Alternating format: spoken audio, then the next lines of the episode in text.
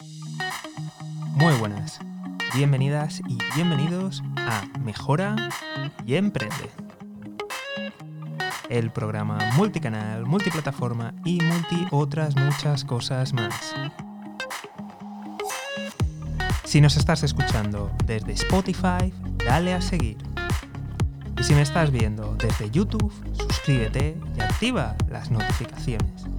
Pero en ambos casos, lo más importante de todo. Visita mejorayemprende.com. Repito, mejorayemprende.com. Y ahora sí, empieza el programa de hoy.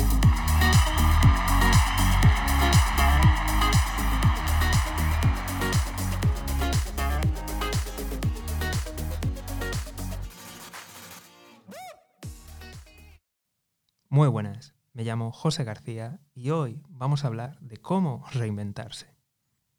Por si aún no lo has visto, hemos colgado dos programas en los que hemos hablado, en el primero de ellos, cómo planificar tres posibles escenarios a los que nos podríamos encontrar para llegar a la nueva normalidad.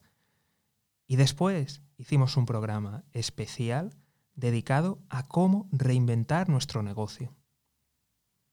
Si aún no lo has visto, te recomiendo que lo veas. Ahora ha llegado el turno de reinventarnos profesionalmente. Como no conozco tu situación exacta, como es normal, eh, voy a hablar de diferentes escenarios. Voy a hablar de, personas que a lo mejor no, tienen ninguna, ninguna, formación, ningún título oficial, personas que, tienen su, su, título oficial, que tienen experiencia. En definitiva, vamos a ver diferentes problemáticas. Así que te invito a quedarte y aunque no estés en esa problemática, échale un ojo, presta atención, escucha, porque quizá te dé alguna muy buena idea de cara al futuro. O simplemente conozcas a alguien que está en esa situación y quizás le podría recomendar el programa. Primero de todo, quiero hacer referencia a todas aquellas personas que no tienen un título de formación superior. ¿A qué me refiero con un título de, formación superior? Eh, no me refiero solamente a títulos universitarios, sino que también entraría eh, técnico superior, lo que sería aquí en España el FP o el módulo superior. Quizás si nos estás viendo desde algún país de Latinoamérica, se llama también eh, técnico o técnico superior. Si estuvieras en Inglaterra sería un college, pero según la normativa internacional, depende de qué metodología estés utilizando. Si utilizas el MECES sería el nivel 1 o superior. Y en el caso de que estés viendo el EQF, sería el nivel 5 o superior. Creo que es muy importante, con la llegada del nuevo milenio es algo fundamental, pero en estos tiempos de crisis eh, se está convirtiendo ya básicamente en, obligatorio. Yo creo que ese va a ser el, el pilar de corte eh, va a ser eh, el punto que se va a utilizar, va a ser el nuevo estándar y si no posees una titulación de, esa rama, te va a ser muy difícil volver a encontrar empleo en, el sector. Sé que hablando con, muchísimas personas eh, de todos los sectores, de todas las posiciones, de todas las profesiones, siempre ocurre lo mismo y es que podríamos criticar enormemente el, sistema educativo y es normal, yo comparto las críticas, de hecho lo he dicho muchas veces, creo que podría abrirme un canal solamente para criticar el sistema eh, educativo, pero luego llega la fase práctica y luego llega la, realidad. Y la realidad es que si, tienes, si entran 100 currículums, la manera del descarte es pedir un título oficial. Y esto lo hace todo el mundo. Lo hace hasta la gente que, tiene, que, despotrica más del sistema educativo y de la formación. Eh, son los primeros en hacerlo. Lo hace todo el mundo. Ahora me dirás, oye, pero ¿qué pasa con, por ejemplo, Google y otras grandes empresas tecnológicas y demás que están dejando de pedir títulos universitarios o títulos de formación oficial? Vale, bien. Esas empresas, ¿qué recursos tienen? ¿Qué tiempo tienen? ¿Cuánto, ¿Cuántas entrevistas pueden hacer? ¿Cuántos eh, niveles de, profundidad pueden hacer? ¿Cuántas pruebas distintas pueden hacer? Vale. Ahora no, bajemos a la realidad. Imagínate que eres una micropyme, que solamente eres tú y vas a contratar a alguien. ¿Vas a hacerle pruebas individualizadas a cada persona que te ha entregado un currículum? No. Lo más probable es que metas eh, una condición objetiva, porque no nos olvidemos de que qué otro papel objetivo hay. Que es cierto que cada día aparecen más certificaciones, pero a día de hoy el más importante es un título del gobierno. Así que esa va a ser la prueba objetiva y a partir de ahí vas a hacer el corte. Y luego vas llamando. Ya está, sin más. Y es así. Y lo hacen casi todas las empresas, casi todos los lugares hacen eso. No tienen por qué creer en el sistema, no tienen por qué creer en la educación. Es simplemente un corte, una barrera. Así que si tú todavía no lo tienes, creo que debes de, plantearte obtener un título oficial en el sector en el que quieras entrar. Para todas aquellas personas que ya tenéis un, título oficial y que contáis con cierta experiencia profesional, creo que sería interesante intentar profundizar en vuestros conocimientos. Y para ello, por favor, por favor, por favor, no caigáis en los cursos milagros, no caigáis en los programas milagro. ¿A qué me refiero con esto? Me refiero a ese tipo de entrenamientos que tienen nombres atractivos como Boot, camp, como entrenamiento intensivo, como máster, en fin, Master of the Universe o cosas muy atractivas en principio, que se supone que son muy intensivas y que teóricamente os van a, llevar a, nuevas cuotas, nuevos niveles. Por favor, mucho, mucho cuidado con estas cosas. Analizarlo bien, no existen milagros. Eh, la mayoría de, estos sitios, pues oye, eh, sí es cierto que te dan un entrenamiento, pero es un entrenamiento que en muchas ocasiones lo tienes gratuito en Internet. Es carísimo, ni se os ocurra endeudaros. ¿De acuerdo? O sea, ni se os ocurra, eh, ni se os ocurra pasar por ahí. Mirad, yo tengo un amigo que, hizo, bueno, digo uno, pero son muchos, ¿vale? Que, que hizo un máster de esto súper poderoso del universo y bueno, salió que decía, ostras, voy a, voy a, vamos, o sea, va a cambiar mi vida, esto es maravilloso, es increíble, qué gente tan, tan buena he conocido, fantástico, bueno, bueno, bueno, bueno. Hablando claro, entre tú y yo, estaba más flipado que un champiñón. Estaba, vamos, que no, no sé, no sé, no sé, le habían hecho noble o algo y el resto éramos plebeyos. Pero bueno, no pasa nada, ¿sabes? El chute, la, emoción de todo eso. Eh, el precio, mm, vamos, estratosférico, ¿eh? O sea, ni, ni os lo podéis imaginar. Pasaron tres meses. Tres meses, ¿eh? O sea, no, no pasó más. Me vuelvo a cruzar a esta persona y le digo, bueno, ¿qué tal ah, sí, gracias al máster, maravilloso, fantástico. Lo que pasa es que quizá ha sido un poquito caro. Un poquito caro. Y digo yo, ¿sí? ¿Un poquito caro? Y dice, sí. Dice, quizá debería de... No sé, si valiera 5.000 euros, os aseguro que esto es un descenso brutal. No, no pienso dar más datos para que no sepáis exactamente de qué, de qué estamos hablando, pero, o sea, de, de qué máster en concreto estamos hablando, pero era una reducción brutal, es una fracción del valor de ese máster. Luego volví a coincidir con esta persona, no sé si a los seis o a los nueve meses, volví a coincidir con esta persona, fue menos de un año seguro de que hubiera terminado el máster. Y digo, oye, ¿qué tal? De hecho, él mismo sacó el tema y las cosas no le iban muy bien. Y cuando le pregunté del máster, porque él cada vez que hablábamos siempre me decía, oye, tú tienes que ir allí, yo te recomiendo, tú no te preocupes, y con una recomendación mía entras directamente, no va a haber problema. ¿eh? O sea, él siempre vendiéndomelo. Luego ya decía que como mucho 5.000, que es una fracción ínfima de lo que costaba solo la matrícula solo la matrícula. O sea, imagínate los desplazamientos, comidas, cenas, eventos, viajes y todo, en fin, tela. Y digo, bueno, él mismo me sacó el tema del máster. Yo le pregunté por él y él me dijo del máster y me dijo, mira José, el máster ni a mi peor enemigo se lo recomiendo. Ni a mi peor enemigo. sea que, por favor, mucho cuidado con másters, con programas, con gastar de más. ¿Vale? Vivimos tiempos difíciles y hay que ser muy estratégico. O sea, si puedes hacerlo por un coste menor, hazlo. Si puedes hacerlo en otra institución, hazlo. Si te hace falta, si realmente te es necesario. Pero si ya tienes un papel oficial, creo que tienes que centrarte en, en aprender. Tu estrategia es distinta. No caigas en cursos ni en máster milagros, de verdad. Y si estás pensando hacer alguno, quédate con la historia ¿eh? que te he contado, porque no me ha pasado solo con una persona, así que procura hablar con gente que haya pasado por allí, pero no que acabe de salir, sino que ya lleve un tiempo fuera y que te pueda decir la realidad, si le ha servido o no.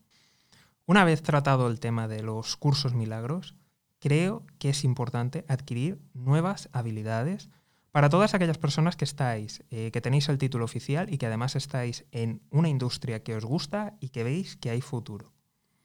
Es importante seguir profundizando, seguir aprendiendo, estar a la última. Y la mejor forma es Internet, es YouTube, podcast, redes sociales, aprender de todo el contenido gratuito que hay. Si hacéis algún curso, por Dios, que no os cueste un ojo de la cara evitar todos estos cursos de todos los cambiavidas y gurús, salir corriendo. Salir corriendo. Y ojo, aquí voy a incluir también eh, a gurús que van en traje, que son muy profesionales y que, vamos, eh, llevan determinadas empresas, pero te dan un cursito, un super bootcamp, alguna cosa, que, que a ver, quiero decirte, que, ¿qué te van a decir ellos? si también ganan dinero siendo profesores. Porque hay muchos que son profesores estrella y te aseguro que ganan mucho dinero. Entonces también tienen un poquito que vender la moto. Así que mucho cuidado con caer incluso en gente seria que luego esos programas no van a cumplir los resultados. Mucho, mucho cuidado. Pero sin duda es momento de que pongas a actualizarte, de que aprendas esas herramientas que sabes que necesitas. Ponte a mirar tutoriales, sin más. Cógete YouTube, ponte un podcast, escúchalo, escucha a otros profesionales, mira de qué hablan, qué nuevas herramientas hay, qué novedades.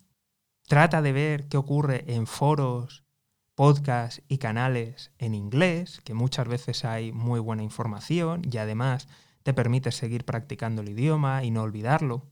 Mira herramientas que sean tarifa plana, que se pague muy poquito, que se pague una cantidad al mes y que tengas ahí cursos, es interesante. En resumen, cuida tu dinero. Si en general no te voy a recomendar nunca que te endeudes para estudiar, a día de hoy aún menos. Aún menos. Vamos ahora con las personas que tenéis título oficial, tenéis experiencia, pero o estáis viendo que vuestra industria, sector no va a continuar, o simplemente veis que allí no tenéis futuro porque ya estáis fuera y veis muy difícil volver a entrar, o porque simplemente veis que realmente necesitáis dar, dar un cambio. Como ya he dicho, huir de cursos milagros. Muy importante. Lo más sencillo que podéis hacer es mirar industrias y sectores adyacentes. ¿A qué me refiero con esto? Imagínate que has estudiado Administración y Dirección de Empresa y que te has estado dedicando a la fiscalidad. ¿Qué otra rama, qué otro sector tienes fácil? La contabilidad. Trata de profundizar tus conocimientos ahí. Vuelvo a repetir, rehuye de cursos milagro. Aquí sí que te podría venir bien algún tipo de máster, algún tipo de programa oficial, aquí sí que se va a valorar, porque tienes experiencia, tienes la carrera de la rama y te va a venir bien. ¿Cuál es el problema? Que muchas personas a lo mejor tienen un título universitario, imagínate que has estudiado alguna ingeniería, y se ponen a estudiar mm, un máster, y aunque sea oficial, pues que tiene que ver con psicología, que tiene que ver con marketing, que tiene que ver con negocios. A la hora de la verdad, en el mercado laboral, el corte lo va a poner una carrera o un módulo. Ya sé que quizá en el máster os hayan enseñado muy bien, hayáis aprendido mucho, pero la realidad es esa. La realidad es que si tú vienes de una carrera o de un módulo que no tiene nada que ver, de un sector completamente distinto, y realizas un máster, no se va a tener en cuenta. Que es cierto que en otros periodos, cuando ha habido industrias que lo han necesitado, por ejemplo, el sector tecnológico en algún momento ha requerido de muchos programadores, sí que es cierto que ha habido gente que ha hecho un máster y que ha conseguido reinsertarse en ese sector. Pero esto no es lo habitual. Y si encima nos encontramos con la situación actual en la que hay gente que realmente tiene los conocimientos prácticos, teóricos y encima la titulación, es muy complicado que con un único máster, que al fin y al cabo es un año de una formación que muchas veces no entra en profundidad y es bastante generalista y tratan de no dificultarlo mucho porque vienen diferentes backgrounds, es muy difícil que tú entres en el sector de esta forma. Entonces, si vas a hacer algún máster, procura que tenga relación con tus conocimientos de base. Si vas a hacer algún programa, procura que tenga relación con tus conocimientos de base. Porque si no, vas a estar tirando tu tiempo y tu dinero no caigas en los reclamos de reconversión rápida, de verdad, no caigas en eso. El corte generalmente es la carrera o el módulo. Es triste, no debería de ser así, pero es. Y si no, habla con gente, infórmate, de verdad. Eh, mira, yo conozco a mucha gente que se mete a hacer MBAs, que es un máster de negocios general, que viene de ramas completamente ajenas a los negocios, completamente ajenas, y que quieren a lo mejor ser director de marketing, director financiero, cuando dentro del MBA, aunque hagas la especialidad, aunque hagas la especialidad en esa rama, ¿qué, o sea, ¿qué puedes tener? Una o dos asignaturas al respecto, más luego la especialidad, ¿qué puedes tener? ¿Cuatro asignaturas más? ¿Vas a comparar eso con haber dado una carrera entera durante cuatro cursos, diferentes asignaturas? O sea, es, que no, es que sales a competir con eso, con gente que tiene un recorrido, que tiene una historia y que tiene una experiencia. Es muy difícil competir así, de verdad. Así que, por favor, mira sectores adyacentes. Vamos a poner ejemplos. Imagínate que sabes de que has estudiado filología. Vale, bien voy a poner filología española, ¿vale? Vale. Lo cual supone que, escribes bien, que hablas bien.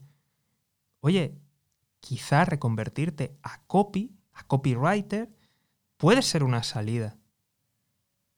Tú dominas el texto, empieza a bloguear, por ahí quizá tengas una salida. Vale, seguimos con filología. Muy probablemente, aunque hayas hecho filología española, también habrás dado otras optativas y seguramente tengas un segundo o un tercer idioma. Quizás sea el inglés, quizás sea el francés. Oye, ahí sí que merece la pena a lo mejor hacer un programa oficial o prepararte eh, algunos títulos oficiales de Cambridge, el Delft o algún otro de ese idioma. Ahí sí que hay un recorrido. Imagínate que, has estudiado marketing. Ahí sí que puedes hacer algún curso, algún máster, sí que tienes recorrido, por ejemplo, en el marketing digital. Ahí sí que hay recorrido. Pero por favor, no caigas en venir de, filología y de hacerte un máster en Big Data, en computación. O sea, es, es que no, es que no, no vamos a ningún lado. Si tienes los conocimientos, te gusta, trata de hacer un módulo o trata de hacer una carrera universitaria. De verdad, le vas a sacar mucho más provecho porque el corte te lo van a poner ahí. Que sí, que siempre hay gente excepcional, fantástica y brillante y que lo consigue solo a través de un máster o incluso simplemente con autoformación. ¿Vale? Perfecto. Si tú eres esa persona, adelante. Pero ¿eres esa persona? ¿Lo tienes claro? ¿Estás seguro de ello? Porque haya gente que le toque la lotería no significa que el mejor consejo sea comprar un billete de lotería, ¿vale? Mira las probabilidades, mira las estadísticas, habla con gente, entérate de la realidad. Ahora voy a suponer que realmente deseas hacer una reconversión a otro sector y a otra industria. Lo más rápido es que hagas un módulo, un técnico superior, un FP. Incluso aunque tengas carrera universitaria, incluso aunque tengas carrera y máster, incluso aunque tengas dos carreras y dos másters. Hay mucha gente que ha hecho eso. ¿Por qué te recomiendo el FP? Básicamente porque tienes que hacer prácticas y eso te va a ayudar muchísimo a la hora de insertarte laboralmente. Por otro lado, no es como una carrera universitaria, que son cuatro cursos, porque a ver con responsabilidades, a ver esos cuatro cursos en cuanto se convierten de verdad, que no, que no se te caigan los anillos y si puedes y lo ves claro, haz un FP. Porque es la manera de tener el título y de poder entrar en, en el sector. Tienes el requisito mínimo para entrar. No desperdicies ni tiempo ni dinero en cosas que no te van a llevar a nada. De verdad, hazlo. Ha habido mucha gente que en estos años posteriores y en anteriores crisis se ha reconvertido así. E incluso hay gente que gracias al módulo ha encontrado el trabajo, ha conseguido reinsertarse en el mundo laboral y después en la misma empresa ha conseguido progresar gracias a la carrera anterior que tenían o a los másters anteriores. De verdad, no te lo tomes como un paso atrás. ¿Para quién recomendaría la carrera universitaria? Creo que esto va a depender mucho de tu situación actual, de tu situación personal, de los recursos con los que cuentas, del apoyo con el que cuentas, apoyo en todos los sentidos. No hablo solamente de económico, hablo también de apoyo emocional, de comprensión, de qué entorno tienes. Porque no es lo mismo gente que, que sí, que te está dando el apoyo, que te está diciendo no te preocupes, haz lo que tengas que hacer, crece, desarrollate, pero que sabes que a los 11 meses ya va a estar diciendo, oye, venga, eh, rapidito, vamos, vamos, vamos, eh, contribuye a la casa, eh, así no podemos estar, o déjate este trabajo de, de, media jornada para compatibilizarlo con estudios, déjate esas tonterías y ponte. Esto es muy importante, esto ya depende de cada uno, depende de situación, depende de voluntad que tela, ¿eh? hay que tener mucha voluntad y de las ganas que tengas de, cambiar de, sector. Evidentemente, si quieres crecer en un sector que es completamente distinto, que no es adyacente, lo mejor es, es la carrera, pero más rápido es el módulo. Así que mm, tienes que tener muy claras las cosas, tienes que tener el apoyo porque cuatro cursos, depende en qué situación, van a ser más de cuatro años. Y, bueno, duro. Y luego saber que muy probablemente cuando salgas empiezas desde cero como uno más.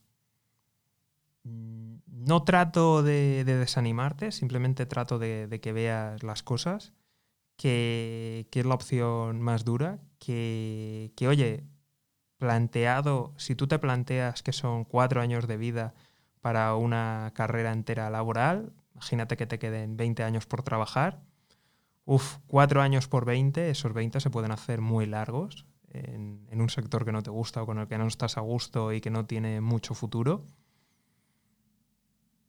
Así que es, es importante que, que, lo valores, que lo tengas todo en cuenta y que si te lo puedes permitir y ves que te sale rentable en los años que te quedan por delante, pues oye, es una, es una buena opción volver a, la universidad. Sí que aquí te, recomendaría es lo, lo, primero de todo es que hables con gente que ha pasado por diferentes universidades para que sepas la realidad. No es lo mismo entrar con 18 que con 20, que con 25, que con 30, que con 35, que con 40. Así que mm, muy importante eso, que, hables con, otras personas que estén en situaciones similares a las tuyas, que sepas la, la realidad. Sí que te recomiendo bajo perfil, porque por desgracia muchos de los profesores que hay que te vas a encontrar, no todos, porque hay de todo, pero sí que suele abundar y suele prosperar un tipo de profesor, pues el típico mediocre que tiene poca idea de, la realidad, pero que, repite allí el, temario. Y esta gente te puede ser problemática. Te lo digo porque cuando les oigas dar algunas lecciones de vida y tú que tienes experiencia laboral y conoces otros sectores, conoces cosas, se te va a hacer muy duro estar allí. Así que paciencia, ánimo, perfil bajo. Eh, otra de, las. Otro de los consejos que te doy es que mires universidades que te permitan combinarlo con el trabajo, que te permitan estudiarlo a distancia. Y de nuevo, muy importante que hables con gente que ha pasado por allí, porque te aseguro que de estudiar de una universidad a otra hay un cambio brutal. Yo sé de gente que estaba en una universidad y aprobó una y después se cambió de universidad, la misma carrera, y lo aprobó todo menos una. O sea, mucho cuidado, mucho cuidado, investiga bien, entérate de las realidades, ten alternativas. Mi consejo es que eh, todo lo que pueda ser online, semipresencial, pues mejor que mejor. Si no es así, mira universidades que tengan varios turnos, es importante. Te aconsejo que vayas al turno de, la tarde o de la noche, que suele ser al que van las personas más mayores, las personas que trabajan. Eh, te encontrarás en un entorno con gente más parecida. Es importante, hace mucho. Te recomiendo que, te integres, que te integres con la gente, porque al final eh, esto va a ir mucho de, de, conocer gente, de que te cuenten la realidad de asignaturas, de que te pasen apuntes, exámenes de otros años, etcétera, etcétera. Así que, por favor, muy importante eso. Y oye, toda la suerte del mundo, toda la suerte del mundo, de verdad. Si has decidido ese camino, adelante. Una vez tratado la, formación, sobre todo la, oficial y la no oficial, creo que es el momento de, mejorar nuestra empleabilidad y de mejorar nuestro alcance y de aumentar nuestras posibilidades de, encontrar un, nuevo trabajo, de encontrar un nuevo negocio, un nuevo proyecto, encontrar socios, en general de, aumentar nuestras posibilidades de, prosperar. Creo que aunque se utilice mucho los títulos y los cursos como barrera de entrada, a día de hoy todos reconocemos que hay una desconexión entre la formación oficial y el mercado laboral. Por ello, y aunque se utilice de, barrera, como ya he dicho, y es importante tenerlo, no te digo que no lo tengas, sino que tengas eso más otras cosas, esas otras cosas tiene que ser demostrar tus habilidades, demostrar tu talento, demostrar lo que sabes hacer. Y para ello, qué mejor que redes sociales y blogs. No te voy a hablar solo de, de marca personal, sino te voy a hablar de portfolio profesional. Y esto es muy importante. Hay industrias en las que es fundamental, el currículum no es el currículum, el currículum es el portafolio. No hay más. ¿Un fotógrafo? ¿Te crees que a algún fotógrafo le piden títulos? No, le piden ver otras fotografías. Así que si estás en esta industria, ya sabes lo que tienes que desarrollar. Pero otras muchas industrias también tienen que desarrollar portafolio. Y me da igual que, sea por, por, trabajo, que sea porque vas a ser freelance o que simplemente estar buscando socios o clientes. El portafolio es fundamental. Fundamental. Imagínate que haces páginas web. Pues por favor, ten otras páginas web. Imagínate que eres profesor. Pues cuelga clases, cuelga charlas, cuelga tutorías. Date a conocer. Imagínate que eres cocinero. Pues cuelga fotos de platos. Grábate haciendo algún plato preparando alguna comida. ¿Eres traductor? Haz traducciones. Y muy, muy, muy importante, esto es clave para todas las personas que sois profesionales. Todos los profesionales tenemos un deje profesional y somos expertos en atraer a otros profesionales. Voy a poner el ejemplo. Eh, abogados. ¿Cómo habláis? Con tecnicismos, en fin, habláis como abogados. ¿Quién es tu cliente? ¿Otro abogado? No. Personas normales, personas de la calle. Por favor, baja el nivel. Habla más llano, explícalo todo. Todos tenemos cierto pequeño idioma propio en el que hablamos muy técnicamente, utilizamos una palabra para especificar un caso, para especificar algo concreto, pero la mayoría de la gente no lo distingue, así que por favor, hablemos el mismo lenguaje que nuestros clientes. Creemos un contenido para clientes, volvemos otra vez a los fotógrafos. Los fotógrafos son expertos en crear contenido para atraer otros fotógrafos, pero no para clientes. ¿Cómo edito mis fotos? ¿Cómo hacer esta técnica? ¿Tú te crees que a alguien que te va a contratar le importa eso? No, ¿Tú te crees que si te pones en Instagram hacer fotos a niñas de 20 años, ¿tú te crees que ese es tu público objetivo? A lo mejor son mujeres de 40. Ese es el público objetivo. A lo mejor son hombres de 40. Ese es tu público objetivo. Haciendo fotos a adolescentes, a jóvenes adultos, no vas a atraer ese público. Así que por favor, saca fotos de ese tipo de personas. ¿Tú, te crees, tú, ¿Tú qué crees que va a pasar si una mujer de 40 entra en tu perfil de Instagram y ve fotos de mujeres de 20? Va a decir, puf, yo aquí no, aquí no, no pinto nada, yo no voy a irme a este fotógrafo. Pero si un fotógrafo cuelga fotos de retratos de mujeres de 40, van a ir mujeres de 40. Si tú cuelgas de profesionales, con su ropa de trabajo, puestos, bien hecho, buenos retratos, que se pueden utilizar en LinkedIn, ¿qué gente te crees que te va a acudir? Pues gente que quiere un retrato para LinkedIn. Tienes que crear contenido para tu público, no para otros profesionales. Esto es clave. Entonces, todo profesional tiene que tomar nota de esto crea contenido para tu público, para tus clientes, para quién estás buscando.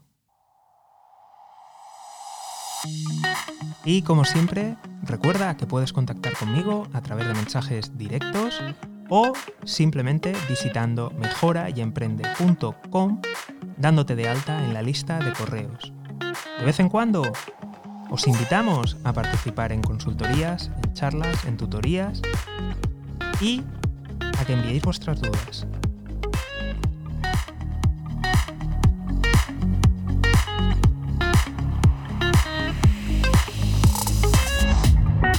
Si aún no nos sigues, dale a seguir. Y si nos estás viendo desde YouTube, suscríbete y activa las notificaciones. Nos vemos en el, próximo programa. Un saludo y hasta pronto.